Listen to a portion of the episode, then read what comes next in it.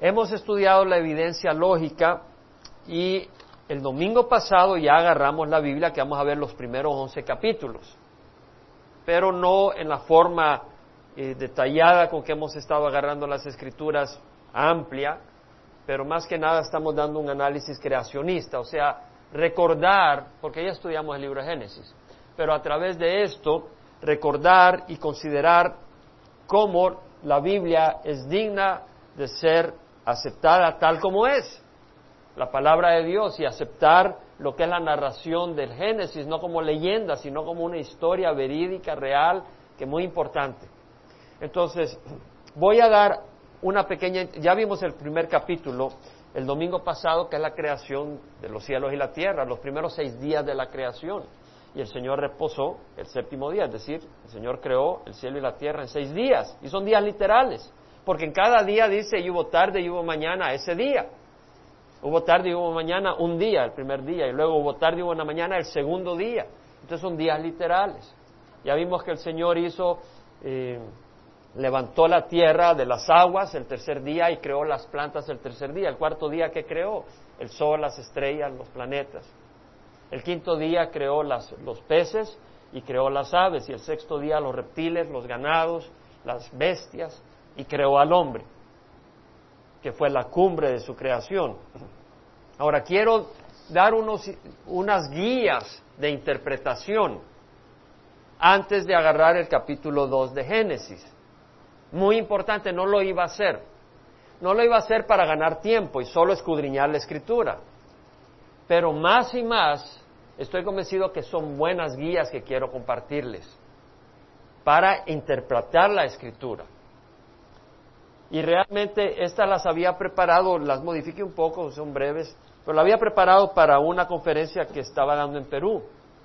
Quiero dar estos pensamientos. Algunos de los comentarios que voy a hacer han sido extraídos o basados en el libro del de, eh, doctor Robert McQuilkin, que fue presidente del Columbia Bible College y Seminary. Eh, su libro es una en inglés es una introducción a hermenéutica, entendiendo y aplicando la Biblia. Hermenéutica es, es una palabra que quiere decir interpretación de la Biblia. ¿Cómo se, ¿Cómo se lee la Biblia? ¿Cómo hay que entender la Biblia? ¿Porque hay lenguaje figurativo en la Biblia o no? ¿Quién puede decir que sí? Hay, hay lenguaje figurativo. ¿Quiere decir por eso que todo es figurativo en la Biblia? No. Y hay que poder distinguir cuando es figurativo y cuando no es figurativo. Ahora, cuando Dios habla históricamente hay que tomar las cosas tal como son y no desfigurarlas. Entonces, hay lenguaje literal y el lenguaje literal debe ser interpretado literalmente. Si yo voy donde alguien y le digo, mira, te voy a pagar para que trabajes por 30 días en esto. Y viene él y él trabaja 15 días y dice, bueno, yo trabajo figurativamente, no, mi amigo, trabaja los 30 días, es literal. ¿Cierto? Hay, hay lenguaje literal que debe ser interpretado literalmente, hay lenguaje figurativo que hay que interpretarlo figurativamente. Hay lenguaje poético en la Biblia y, se disfruta poéticamente. Ahora, un lenguaje figurativo es aquel cuya palabra es usada con un significado distinto al literal. ¿Sí me explico? O sea, un lenguaje figurativo quiere decir que la palabra es, significa una cosa, pero el significado con que está siendo usada es otra. Vamos a dar un ejemplo. Cuando Pablo dice, agarre Filipenses 3.2. A ver, alguien lo agarra y el primero que lo agarre no lo suelte, se levanta y lo lee en voz alta. Cuidaos de los perros, cuidaos de los malos obreros, cuidaos de la falsa circuncisión. Gracias. Estaba diciendo Pablo que había que tener cuidado de los Dobermans y de los Pitbulls. ¿A eso se refería Pablo? No. No, ¿a qué se refería? A los judaizantes. Es decir, aquellos que venían y decían, no te puedes salvar si tú no te circuncidas primero. Y Pablo dijo, no solo circuncídate, sino que hasta cástrate, dijo. Así le dijo en, una, de las cartas. Eh, Pablo estaba muy enojado porque estaba poniendo un requisito adicional y el único requisito es la fe en Cristo Jesús. Entonces vemos acá que Pablo dice, cuidado de los perros. Está usando la palabra perro en sentido figurativo, así como los perros vienen y despedazan. Está diciendo, estos son como perros que vienen a despedazarles. Está usando una palabra en sentido figurativo. venimos para aprender, para que la palabra nos ministre. Y es muy importante poder manejar la palabra. ¿Qué le dice Pablo a Timoteo? Procura con diligencia presentarte ante Dios aprobado como un obrero que no necesita de qué avergonzarse, sino que maneja con precisión la palabra de verdad. Tenemos que saber manejar la palabra del Señor. Aquí vemos que el Señor dice, cuando le dijeron Herodes quiere matarte, vete de acá, que él le dice, decirle a esa zorra, yo expulso demonios y hago curaciones hoy y mañana y el tercer día cumplo mi propósito. Ahora, es, ¿es Herodes una zorra? Resulta que era una zorra que se llama Herodes, a quien le está hablando Jesús. No, ¿a quién está hablando? A rey Herodes, a este gobernador. ¿Y por qué le dice zorra? Porque una zorra es astuta, una, una zorra actúa en, ciertas maneras. Tú tienes unos pollitos y, ahí cuando se levantó la gallina, pues ahí entró y se comió los pollitos. Entonces está, está hablando en un término despreciable, en un término de, de reproche de que no es alguien agradable, sino es alguien que eh, si tú tienes una granja, las zorras no son bienvenidas. Entonces él está refiriéndose. Ahora, ¿por qué va a usar alguien un lenguaje figurativo? Uno usa un lenguaje figurativo para darle peso a lo que uno quiere decir, para enfatizar lo que quiere decir. Cuando el Señor dice decirle a esa zorra, te hace entender de que ante los ojos de Jesucristo Herodes no era muy bien respetado. O sea, Jesús no estaba muy impresionado por este hombre. Te hace entender, cuando Pablo dice cuidado de los perros, ¿qué nos hace entender? Que Pablo realmente estaba enojado con todas estas doctrinas que venían, que hacían a los hombres cautivos de la ley y negaban la cruz de Cristo. ¿Cierto? Eso es lo que está pasando. Entonces, uno usa un lenguaje figurativo eh, para enfatizar algo. Por ejemplo, cuando Jesús dice, si alguno viene a mí y no aborrece a su padre y a su madre, a su mujer e hijos, a sus hermanos y hermanas, y aún su propia vida y no viene pos de mí, no es digno de ser mi discípulo. Dice, no aborrece a su padre y madre, a su mujer e hijos. ¿Quiere decir que Jesús está diciendo, odiad a tu padre, a tu madre, a tu mujer e hijos? No. Pero está dándonos a entender que cuando se trata entre Jesús y otra persona, Escoge a Jesucristo. Ahora, cuando nosotros escogemos a Jesucristo, vamos a ser mejores esposos, mejores esposas, mejores padres, mejores hijos, cuando escogemos a Jesucristo. Pero vemos de que Jesús aquí está usando esa palabra para ayudarnos a, a, entender la pasión con que nos está diciendo algo. El lenguaje figurativo también se usaba y se usa, y Jesús lo usó, para encubrir algunas cosas. Jesús que usó para encubrir lo que decía? Parábolas. Usó parábolas y le dijo, a vosotros se, os ha concedido a los discípulos conocer los misterios del reino de Dios, pero a los demás les hablen parábolas para que viendo no vean y oyendo no oigan. ¿Por qué? Porque tenían un corazón eh, eh, mal, tenían un mal corazón hacia el Señor Jesucristo. ¿Y se acuerdan que Jesucristo dijo no tienen las perlas a los cerdos? Hablar en parábolas es una manera de no tirarle la perla a los cerdos de poder hablarle a su pueblo, aquellos que iban a recibir la palabra del Señor, pero que aquellos que realmente eran como cerdos espiritualmente hablando, no la iban a agarrar. Es lo que estaba haciendo el Señor Jesucristo. Entonces vemos la razón del lenguaje figurativo. Entonces, ¿cómo sabemos cuándo agarrar el lenguaje como figurativo y cuándo agarrarlo literalmente? ¿Qué vamos a hacer? Bueno, hay que agarrar literalmente la palabra generalmente es literal. Generalmente uno habla literalmente, esa es la manera normal de hablar. Pero hay situaciones donde el significado de la palabra no contrasta con el resto de la escritura. Cuando Jesucristo dice, si alguno no aborrece a su padre, a su madre, a su mujer e hijos, a sus hermanos y hermanas, y aún hasta su propia vida, no puede ser mi discípulo, ¿Qué es lo que contrasta? ¿Hay alguna escritura que nos dice que no debemos de odiar a los hermanos, a la madre, al padre? ¿Hay alguna escritura que dice eso? cuando Dios dio los mandamientos, dijo, honra a tu padre y a tu madre.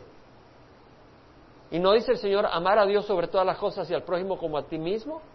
Entonces vemos que hay escritura que claramente nos dice que hay que amar a Dios y que hay que amar a, nuestra, a nuestro Padre, que hay que amar a nuestra Madre, que hay que amar a nuestros hermanos. Entonces cuando dice no aborrece nos está dando a entender de que la palabra está siendo usada en sentido figurativo. Y por eso necesitamos leer toda la escritura, para conocer toda la escritura y poder interpretar sanamente cualquier parte de la escritura, necesitamos el resto de la escritura. Eso es muy importante. Jesucristo dijo, yo soy la puerta. ¿Es acaso Jesús una puerta? No, sabemos que ese es el Dios eterno de la eternidad, el Hijo de Dios. La misma palabra lo dice. Entonces, si, si es el Hijo de Dios, si es el Dios eterno, no es una puerta. Quiere decir que está usando lenguaje figurativo. que es una puerta? ¿Una puerta para qué sirve? Para entrar. Entonces quiere decir que Él es la puerta para entrar al reino de los cielos. Podemos interpretar el lenguaje figurativo, pero la palabra puerta nos, es, es algo visual. Es algo visual, una puerta, podemos entrar. Cuando Jesucristo dice yo soy el camino, nos ayuda a entender, porque generalmente uno quiere ir a un lugar, a otro lugar. Entonces vemos acá, volviendo, que necesitamos eh, usar lenguaje figurativo para dar un peso, y esa es una de las razones. Ahora, la otra cosa que es importante, no vamos a forzar un lenguaje figurativo en las cosas. No vamos a forzar el significado a las cosas. ¿Por qué? Porque hay un significado literal. Entonces yo no voy a venir y, estar eh, poniéndole un significado a las cosas que no es. Pedro mismo lo dijo. Vamos a primera de Pedro. Segunda de Pedro, perdón. Capítulo 1, versículo 20. Dice, ante todo sabed esto, que ninguna profecía de la Escritura es asunto de interpretación personal, pues ninguna profecía fue dada jamás por un acto de voluntad humana. Tú no puedes decir, bueno, hermana, hermano, ¿cómo interpreta tú la Escritura? Hay lugares donde se, se hace un círculo y cada uno dice, bueno, yo interpreto la Escritura de esta manera. Yo la interpreto. Claro, Dios nos habla a cada uno de nosotros y te puede hablar en cierta área a ti y en cierta área al otro hermano. Pero otra cosa es decir, bueno, la escritura para mí dice esto. Y el otro dice, bueno, para mí dice otra cosa. Bueno, un momento, que Dios no puede decir lo que quiere decir. Entonces es lo que dice Pedro. Ninguna profecía fue dada jamás, o sea, ninguna profecía es un asunto de interpretación personal. Ninguna profecía fue dada jamás por un acto de voluntad humana. O sea, no es alguien que dice, bueno, yo quiero escribir profecía. Dios movió el corazón, sino que los hombres hablaron de parte de quién? De Dios. ¿Inspirados por quién? Por el Espíritu Santo. Quiere decir que cuando escribieron fueron inspirados. Y las palabras que usaron, por supuesto que fueron dadas ellos en su lenguaje que conocían. Pero ¿quién les inspiró esas palabras? El Espíritu Santo. Y es muy importante entender eso, porque si, ¿Cuántas palabras de la Biblia fueron inspiradas por el Espíritu Santo? Toda. Y si no es toda, no sabes qué creer y qué no creer. Eso es muy importante. Usted sabe que ahora en el campo evangélico hay personas que han dejado de creer en la inspiración y la autoridad. Tú sabes que Fuller, tú sabes que Fuller Theological Seminary ya no pone de que la palabra de Dios toda es inspirada y sin error. ¿Sabías tú eso, Leo? estoy leyendo un libro, eh, empecé a leer ayer, que habla de la crisis que está empezando ya en unos círculos. Y el Señor Jesucristo habló de la apostasía de la iglesia. Y estamos viendo las señales por todo, por todo lado. Ustedes, ¿quién me, decía de los misiles de Irán? Eh, solo son ganas de volarse a los israelitas. Y solo son ganas de volarse a Estados Unidos. Y el potencial está, está ahí. Pero como la rana, ¿verdad? Tú vas calentando el agua y se va acostumbrando hasta que se cose y se muere.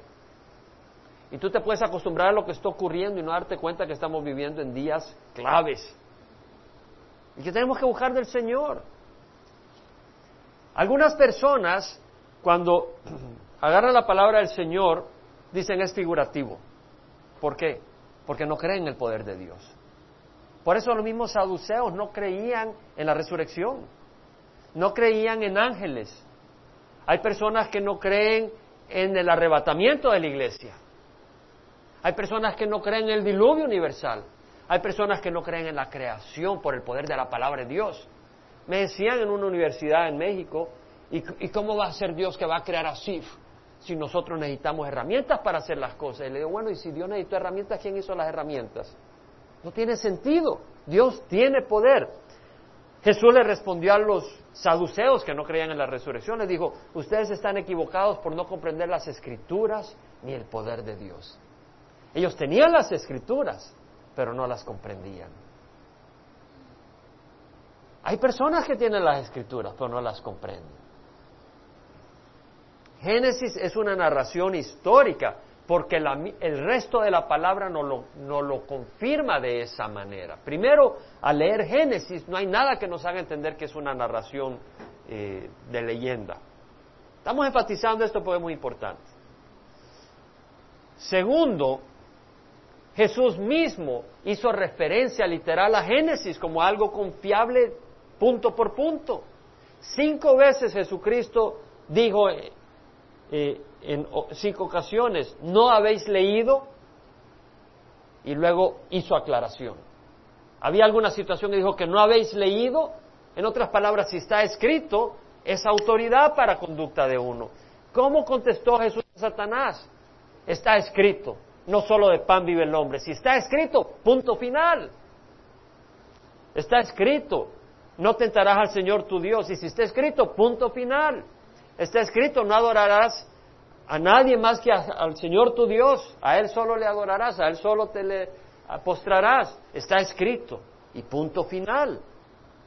Jesucristo, cuando le preguntaron sobre el divorcio, y que Moisés les permitió, y etcétera, etcétera. Jesús responde, ya hemos tratado ese tema, pero le dijo, ¿no habéis leído que aquel que lo creó desde el principio los hizo varón y hembra? O sea, ya sabemos. Los evolucionistas, ¿cómo hacen para saber qué fue primero, el hombre o la mujer? ¿Qué fue? ¿Qué existió? No, no saben. Nosotros sabemos quién fue primero. Ahora, si tú tienes una cadena y una argolla falla, ¿te sirve la cadena? No, mira lo que dice el Salmo 119, 160. La suma de tu palabra es verdad y cada una de tus justas ordenanzas es eterna. Si la suma de la palabra de Dios es verdad, ¿puede haber algo que tenga error? No. Jesús dijo, no se perderá ni la letra más pequeña ni una tilde de la ley hasta que toda la ley se cumpla. ¿Qué quiere decir? Ni un acento va a dejar de cumplirse. Jesús dijo, bueno, a través de Isaías, sécase la hierba, marchítase la flor, mas la palabra del Señor nuestro permanece para siempre. La palabra de Dios es confiable. Estamos ya claros en esta área. Ahora, Génesis 2, ya estudiamos que Dios creó el universo en seis días, nuestro Dios es poderoso. Ahora, 2, 4 al, al 25. Esta es la introducción, pero espero que podamos entender que hay lenguaje figurativo y lenguaje literal y que hay que tomarlo literal, literalmente, porque si no estamos desobedeciendo a Dios. Ahora, ¿quién escribió los primeros cinco libros de la Biblia? Moisés. Hasta eso han cuestionado algunos. El Señor Jesucristo hizo referencia. ¿No dijo Moisés? No está acá. Ahora, en el versículo 4 dice, estos son los orígenes de los cielos y de la tierra cuando fueron creados el día que el Señor hizo la tierra y los cielos. Cuando el Señor creó los cielos y la tierra, ahora viene el Señor a través de Moisés y nos da una narrativa de la creación del hombre, con más detalle y de la mujer, y de la formación del jardín de Edén. Y acá dice, aún no había ningún arbusto del campo en la tierra, ni había brotado ninguna planta del campo, porque Jehová Dios no había enviado lluvia sobre la tierra, ni había hombre para labrar la tierra. Es decir, Está hablando de aquellos vegetales que requieren el cuidado del hombre. No los había traído Dios en existencia. ¿En qué día creó Dios las plantas y los árboles?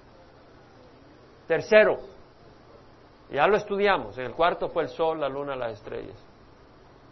Pero vemos acá que el Señor no había eh, producido estas plantas que requieren eh, hombres para que la labren. Y dice que no había enviado lluvia sobre la tierra. Ahora, evolución dice de que llovía sobre la tierra por millones de años y así se formaron los océanos antes de que viniera el hombre. Esto contradice, porque la Biblia dice que no había lluvia. los primeros seis días de la creación no hubo una pringa de lluvia. La lluvia vino con el diluvio y vamos a cubrir el diluvio.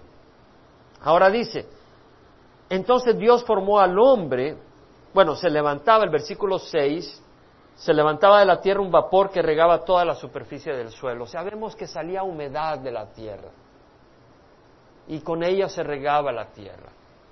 Entonces Jehová Dios formó al hombre, la palabra hombre es Adam, que quiere decir ser humano, pero aquí también se refiere al hombre, al, varón, del polvo de la tierra. Dios hizo al hombre del polvo y sopló en su nariz. Ahora, vea que no dice salga el hombre de la tierra, produzca la tierra al hombre. No dijo así, Él formó al hombre.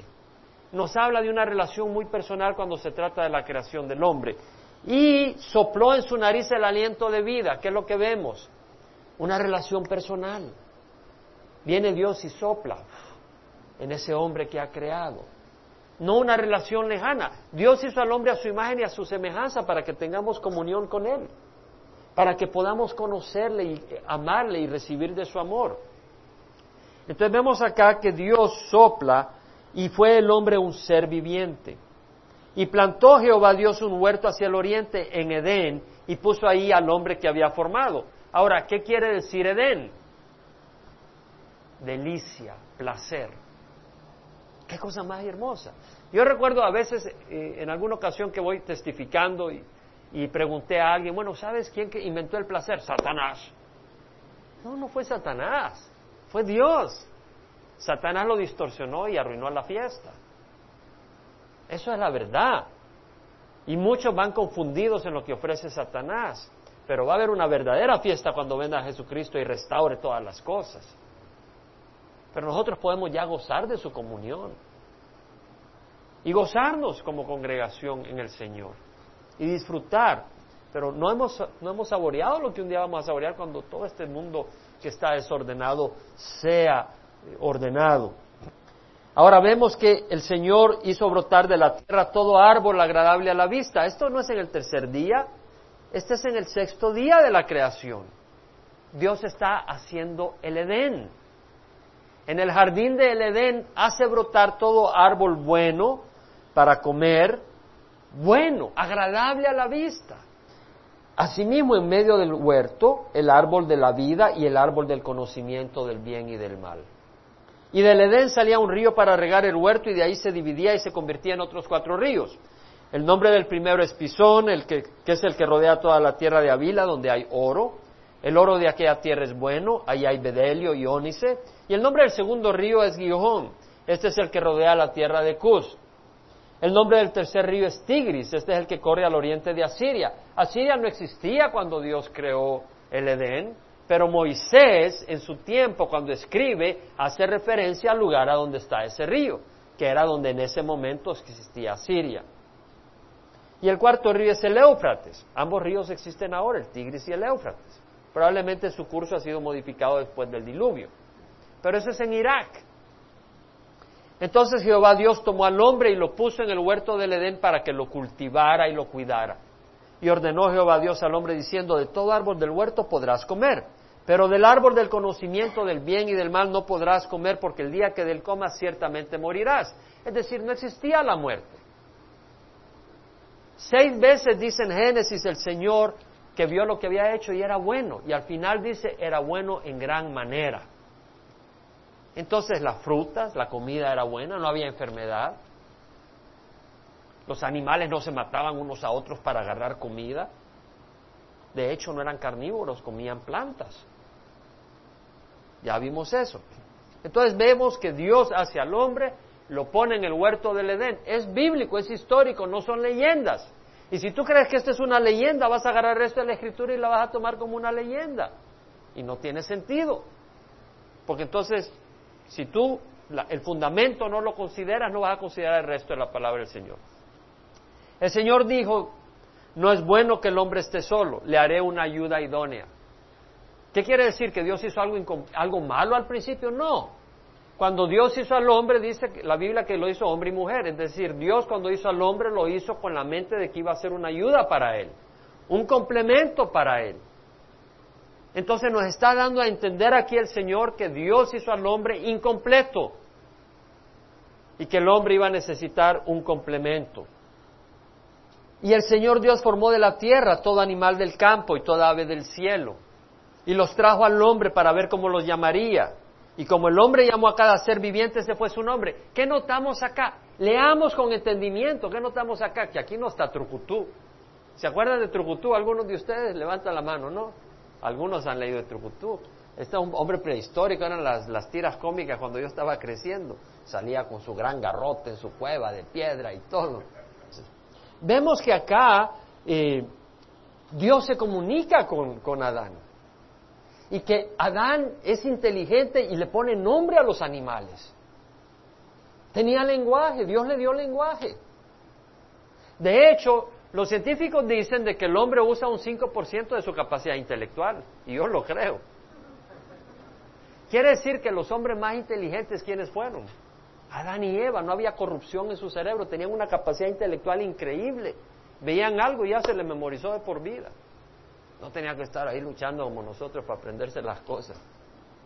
Como el hombre llamó a cada ser viviente, ese fue su nombre. Es decir, quiere decir que Dios trajo todos los animales y Adán le puso a cada animal, un, a ti te llamo Tin, a otro Marín, a otro de dos, Pingüe, a cada uno le fue poniendo nombre, no.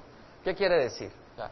Cuando dice que le puso nombre a todos los, a los animales, ¿qué quiere decir? A los grupos, a los géneros, ¿sí?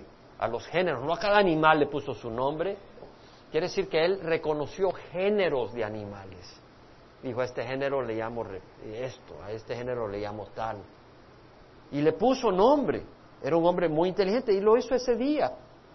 Pero dice que el hombre puso nombre a todo ganado, a las aves del cielo, a toda bestia del campo, mas para Adán no se encontró una ayuda que fuera idónea para él.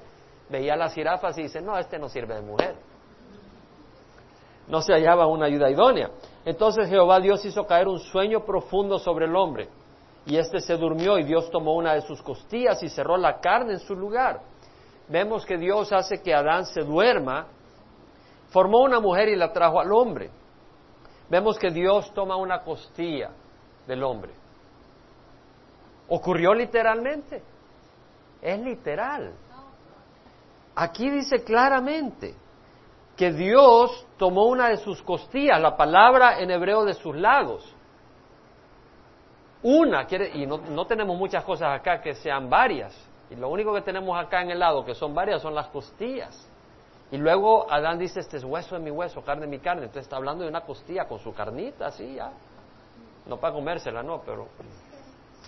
Entonces dice, tomó una de sus costillas y cerró la carne en su lugar y de la costilla que Jehová Dios había tomado del hombre, formó una mujer y la trajo al hombre. Vemos que Dios toma una costilla, ¿por qué? Porque nos estaba ilustrando que el hombre es incompleto, le hace falta, y que juntos se complementan. Esa es la ilustración que Dios nos está dando, pero hace un hecho histórico. Dios no necesita usar anestesia ni nada para dormirnos. Te duerme, te quita la costilla y ya. No hay infección ni nada, porque donde Dios toca sana, ¿no? Entonces dice que el hombre dijo, y la palabra es Adán, este es ahora hueso de mis huesos y carne de mis carnes. Ella será llamada mujer. Ahora, la palabra de hombre, porque del hombre fue tomada, la palabra mujer ahí es Isha porque del hombre fue tomado. La palabra hombre acá no es Adán, es Ish. Entonces vemos que viene el Señor y, Adán dice será llamada Isha porque fue tomada de Ish. O sea, vemos la relación. Vemos como quien dice, es, lo mismo, es, es uno mío, es lo que está diciendo Adán. Por tanto, el hombre dejará a su padre y a su madre. Ahora este es el Señor el que habla. Por tanto, dejará el hombre a su padre y a su madre y se unirá a su mujer y serán una sola carne. Entonces vemos la creación del hombre y vemos la creación de la mujer. ¿En qué día de la creación? Sexto día. Y vemos que Dios hizo a un hombre y a una mujer. Dios no hizo a dos hombres. Dijo, bueno, ahora va a ser un matrimonio entre un hombre y una mujer. Y pero si ellos quieren ser entre dos hombres o entre dos mujeres, eso es un despelote, ¿no? ¿Por qué la imagen de Dios está reflejada en la pareja, en hombre y mujer? A mí me da algo tan triste cuando yo veo dos hombres ahí salen en la televisión, en, los periódicos, salen a cada rato y salen los dos mirándose tiernamente y ahí firmando documentos. Estamos despatalados, despatarrados, confundidos bien confundidos. Pero si tenemos la Biblia, No hay confusión, hermano. Tú quitas la Biblia y tú puedes creer cualquier barrabasada. Tú quitas la Biblia y, cuando tú no consideras la, la, palabra del Señor, entras en todo tipo de errores doctrinales y de cultura y de lo que sea. Capítulo 3. Y la serpiente era más astuta que cualquiera de los animales del campo que Jehová Dios había hecho. Ser astuto es, es bueno si se usa para no hacerle daño a otra persona. Tú puedes ser muy astuto, pero puedes ser astuto y usar esa astucia para robarle a alguien, ¿no? Eres muy astuto y te engañas a alguien para sacarle dinero o algo. No, pero aquí vemos que la serpiente usa esa astucia. Ahora, la palabra usada acá, la palabra usada acá en el griego, en el hebreo es nakash. Viene la palabra es por lo de la serpiente, las serpientes, ¿no? Sí, es lo que le llaman onomatopeya, cuando un nombre tiene un significado similar al sonido que produce. Entonces la palabra en hebreo nakash es, una serpiente, está hablando de una serpiente literalmente. 31 veces usa la Biblia en el Antiguo Testamento la palabra nakash y las 31 veces se refiere a serpiente. Ahora, vemos acá de que la serpiente era más astuta que cualquier los animales del campo que el Señor Dios había hecho. Y dijo a la mujer, con que Dios os ha dicho, no comerás de ningún árbol del huerto. Ahora, ¿es este un animal nomás? ¿Es esta una serpiente, así como cuando tú tienes un perrito? Fue una serpiente poseída, fue usada por Satanás. Satanás usó una serpiente, usó un... Ahora, para Eva no era nada imposible pensar que un animal pudiera hablar. Si Dios ha creado el universo, e-, ella podía ver el poder de Dios. No tenía ninguna razón para asustarse. Uh, mira este animal. Posiblemente la serpiente era distinta a las serpientes ahora, tal vez un animal con pies, tal vez un animal con alas y volaba hermoso. Probablemente tuvo que haber usado un animal que no asustara. Entonces vemos de que era astuta y, en el sentido que Satanás usa a este animal. Pero vemos que cuando Dios maldice a la serpiente, eh, termina en una condición donde vemos que es la serpiente, es un animal que tú vas caminando y sale de medio de las piedras y te muerde. ¿Verdad? Entonces la serpiente tiene esa condición y eso es lo que es Satanás te engaña, te confunde, te atrae, pero cuando puede, te da la mordida y ya estás mal. Entonces, a eso se refiere. Ahora, dijo a la mujer, con que Dios os ha dicho, no comeréis de ningún árbol del huerto. Es decir, vemos que la serpiente distorsiona el mandato de Dios. Con que Dios ha dicho que, no tenga, que si te haces cristiano no vas a gozar. Con que Dios ha dicho que si te haces cristiano todo es aburrido. No es así. Si hay sufrimiento y hay luchas, porque estamos en una guerra espiritual. Pero no es por ser cristiano. Por ser cristiano hallamos abundancia en el Señor, pero por ser cristiano también hallamos oposición y guerra, porque estamos en un mundo extranjero, somos peregrinos en un mundo que rechaza al Señor. Pero el Señor viene a establecer su mundo pronto. Entonces vemos acá que la mujer le responde, no, del fruto de los árboles del huerto podemos comer, pero del fruto del árbol que está en medio del huerto ha dicho Dios, no comeréis de él ni lo tocaréis para que no muráis. Recuerden, estamos leyendo Génesis para ver claramente que este es un cuento, un recuento, un recuento, una narración histórica. Para leerlo entendiendo que esta es historia, no es leyenda. Pero añade a Eva, pero del fruto del árbol que está en medio del huerto ha dicho Dios, no comeréis de él ni lo tocaréis para que no muráis. La serpiente dijo a la mujer, ciertamente no moriréis. Ahora, ¿qué le había dicho Dios a Adán? Que si comían, ¿qué iba a pasar? Ciertamente moriréis. Pero la serpiente le dice a Eva, ciertamente no moriréis. Está rechazando la palabra del Señor. Dios sabe que el día que de Él comáis serán abiertos vuestros ojos y seréis como Dios conociendo el bien y el mal. Es lo que le está diciendo Satanás a Eva. Cuando la mujer vio que el árbol era bueno para comer, que era agradable a los ojos y que el árbol era deseable para alcanzar sabiduría, tomó de su fruto y comió. Y dio también a su marido que estaba con ella y él comió. Ahora, ¿qué, qué fruto era? ¿Era una manzana?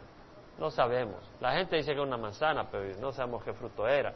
De hecho, no era una manzana porque estaríamos comiendo todo del árbol del conocimiento del bien y el mal. Y es solo un árbol, no son muchos árboles.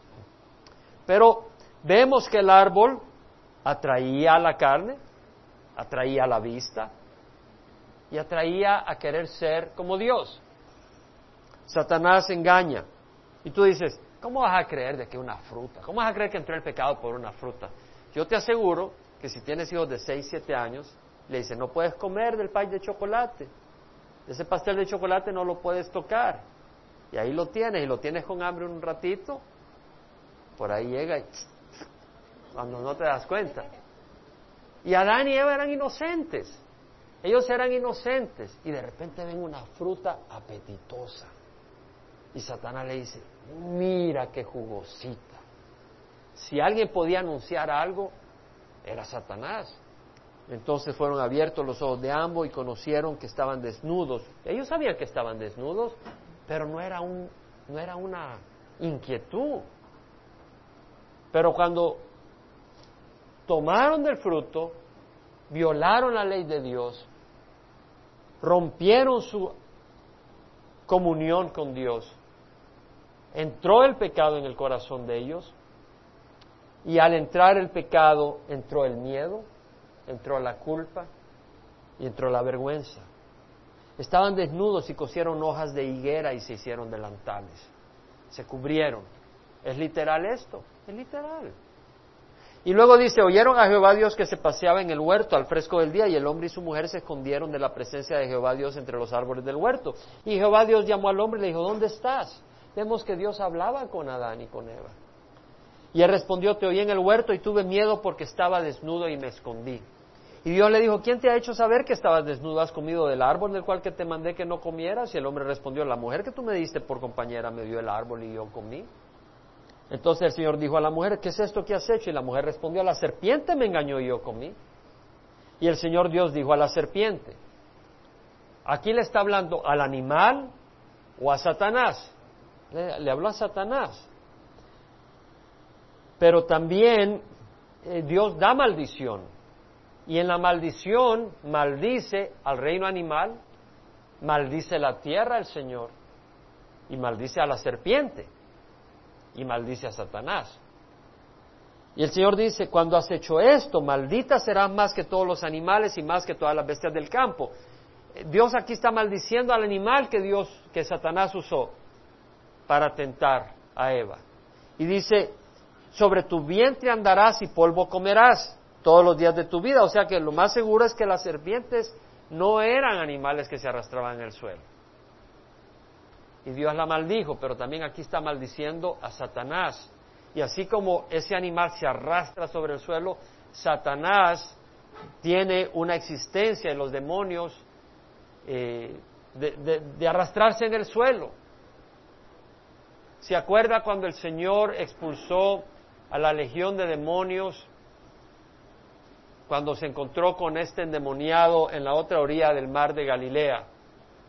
y que el, Señor eh, le dice a los demonios que se vayan, le dice, déjame, déjanos entrar en esa piara de cerdos.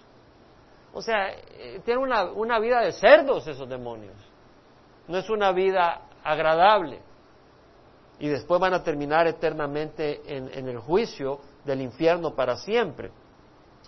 Ahora, el Señor le dice a la serpiente, pondré enemistad entre ti y la mujer. Aquí ya le está hablando a Satanás. Y le dice, y entre tu simiente y su simiente, aquí está hablando a la simiente de Eva, quien pondrá enemistad entre la simiente de Eva y Satanás y sus demonios. Él te herirá en la cabeza. ¿Quién es la simiente de Eva? Que herirá a la simiente de Satanás. ¿Quién es? Jesucristo. ¿Cómo sabemos eso? Por el resto de la escritura. Y tú lo herirás en el calcañar. Jesús hirió a Satanás en la cabeza, ¿qué quiere decir? Rompió su dominio, rompió su gobierno, pero Satanás lo mordió en el calcañar, en la cruz. A la mujer dijo, en gran manera multiplicaré tu dolor en el parto. Quiere decir que la mujer iba a dar a luz sin tanta complicación. Sencillo, ¿verdad? Ya era el momento de dar a luz, ya, papá, ya, dio a luz. Pero hoy pregúntale a las mujeres si es así nomás. Y vemos eh, todo eso que vino como resultado del pecado. Con dolor dará a luz los hijos y con todo eso tu deseo será para tu marido y él tendrá dominio sobre ti. Lo que está diciendo es que a pesar del dolor de parto, va a haber en ti un deseo enorme por tener un hombre en tu vida. Y por eso, aunque sepas que es doloroso el parto, vas a buscar un compañero. Y él va, a dominar tu vida. Entonces dijo Adán, por cuanto has escuchado la voz de tu mujer y has comido del árbol del cual te ordené, diciendo, no comerás de él, maldita será la tierra por tu causa. Maldice la tierra el Señor.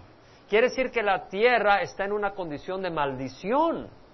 La tierra no era así, la naturaleza no era así, era perfecta.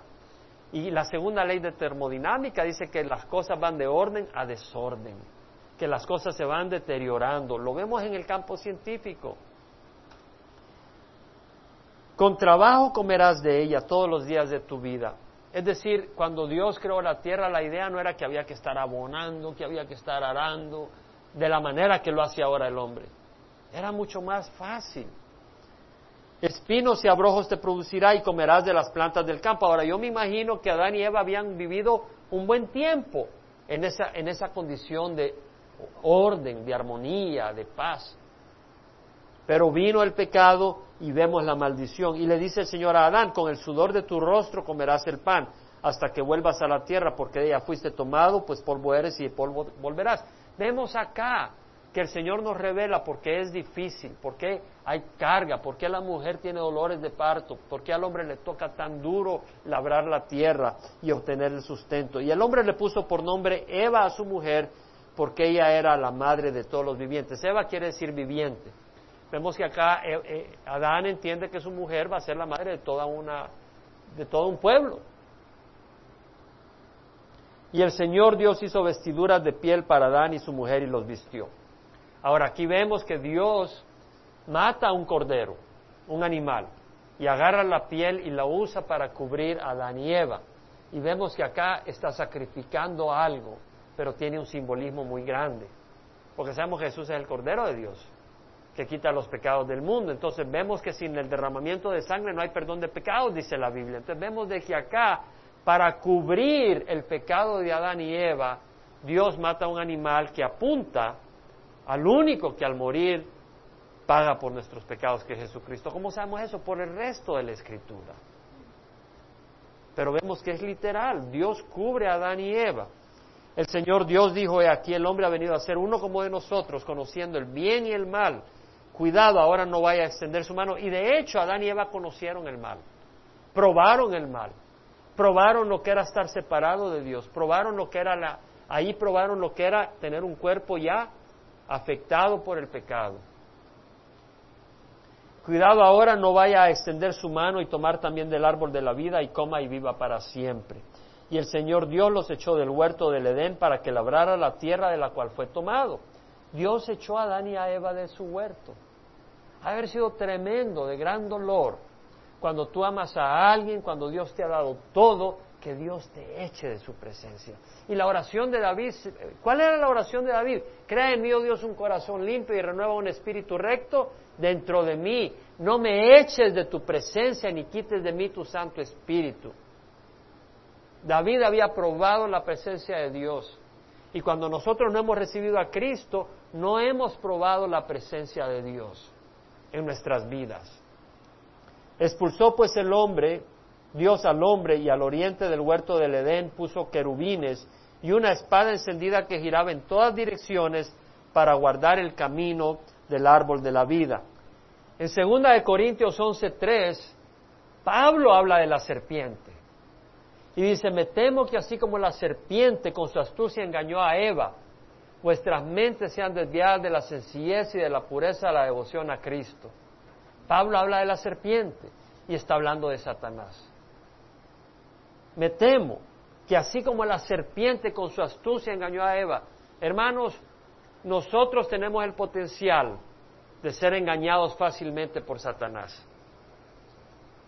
Satanás, es astuto.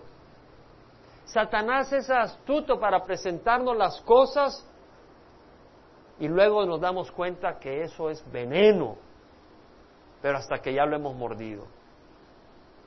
Y es una serpiente en ese sentido.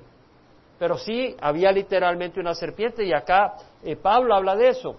Ah, Satanás es mencionado en Apocalipsis 20, 1 y 2. Bueno, vamos a leer. Vi a un ángel, aquí está Juan, el, discípulo de Jesús, escribiendo y dice, vi a un ángel que descendía del cielo con la llave del abismo y una gran cadena en su mano.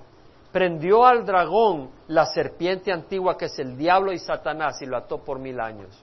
Vemos que a Satanás se le llama dragón, se le llama serpiente. Usó una serpiente para tomar un cuerpo y hablar con Eva.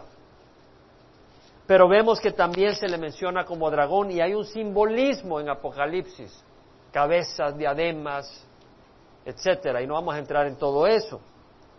Pero vemos de que ata en los últimos días, después de la tribulación, el Señor a Satanás por mil años y lo arroja al abismo y lo cerró y lo selló sobre él para que no engañara más a las naciones. Satanás es el engañador. Y uno de los engaños es de que somos creados no por Dios, sino por un accidente, por el Big Bang. Y entonces la gente ya no honra ni glorifica a Dios. Y después de los mil años Él debe ser desatado por un poco de tiempo. En primera de Pedro 5.8, Pedro dice, sed de espíritu sobre, estad alerta, vuestro adversario, el diablo, anda como león rugiente buscando a quien devorar. Satanás no es un león, pero como un león busca devorarnos. Vemos en los primeros capítulos de la Biblia la presencia de Satanás como un enemigo. Y tenemos que ser sabios. Aquí cada uno de ustedes, ahora, aquí, ¿usted cree que Satanás no entra a las iglesias? Aquí en medio estudio, en media meditación, tú puedes estar siendo bombardeado por el enemigo. Pero Dios es poderoso. Dios es más grande que el enemigo. Pero ¿no tentó Satanás a Judas? Y estaba a la par de Jesús Judas. ¿No tentó Satanás a Jesús mismo?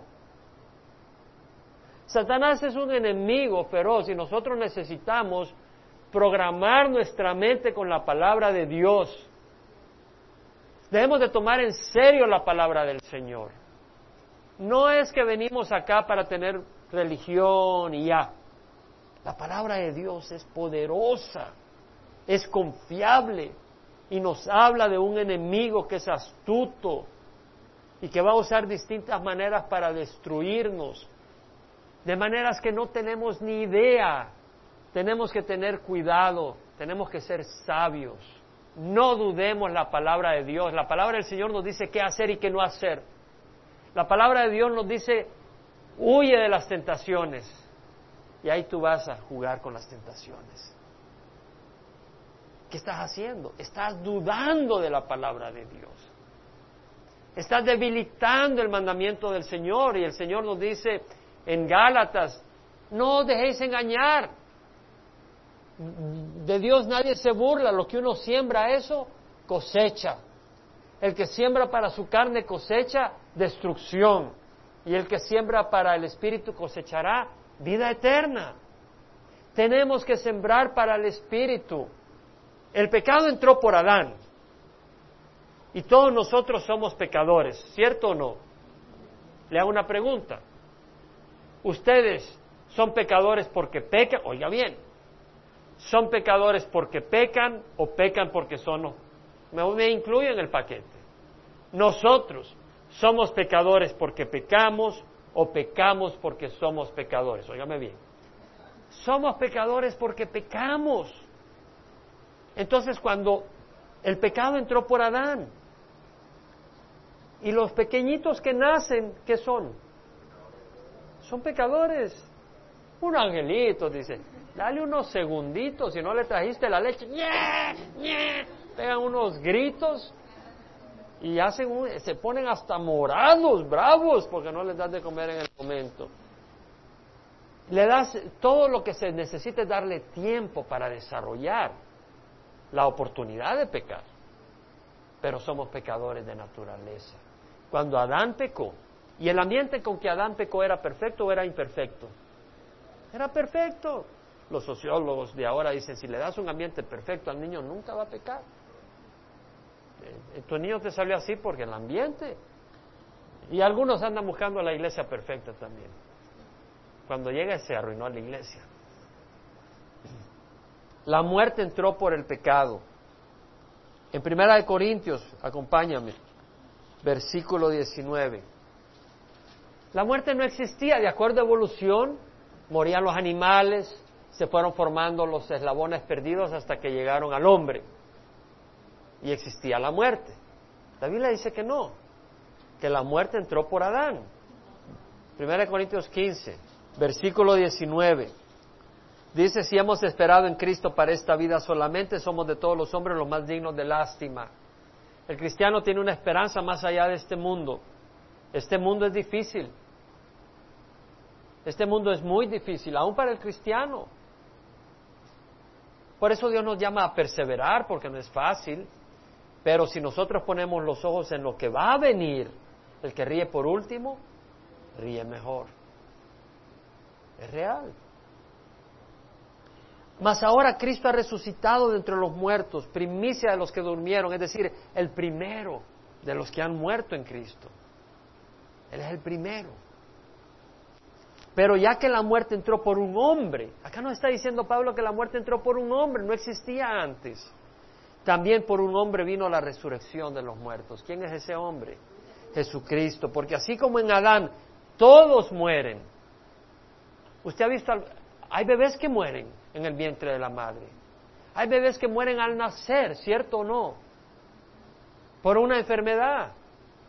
Porque todos estamos contaminados con el pecado. Si un bebé fuera sin pecado, no moriría. Pero así como en Adán todos mueren, también en Cristo todos serán vivificados al poner nuestra fe en Jesucristo, pero cada uno en su debido orden. Cristo las primicias, es decir, Cristo el primer fruto de la resurrección. Luego los que son de Cristo en su venida los que pertenecemos a Cristo vamos a resucitar cuando Jesús venga. Entonces vendrá el fin cuando entregue el reino al Dios y Padre después de que haya abolido todo dominio y toda autoridad y poder. Por mil años, cuando Jesucristo venga, vamos a reinar con Él, pero va a haber muerte en ese milenio. Todavía va a haber muerte, va a ser una tierra regenerada y los animales no van a ser carnívoros, pero todavía va a haber muerte. Pero al final del milenio, Dios, cuando Satanás sale a engañar a las naciones por última vez, y Dios trae fuego del cielo y destruye el cielo y la tierra y crea un nuevo cielo y una nueva tierra, ahí ya no va a haber muerte. Entonces dice, Él debe reinar hasta que haya puesto a todos sus enemigos debajo de sus pies. Y el último enemigo que será abolido es, ¿cuál es? ¿Y qué le llama? ¿Amigo o enemigo? Enemigo. Quiere decir que la muerte no es algo bueno. Dios trajo la muerte como un castigo. Pero para nosotros la muerte es algo bueno. Sí. Pablo dijo, para mí vivir es Cristo y morir es ganancia. ¿Por qué? Prefiero decir, salud mi amigo, me voy para estar con Jesús, que estar aquí pagando biles y que me estén gritando y viendo a mi suegra todas las mañanas y esto y el otro.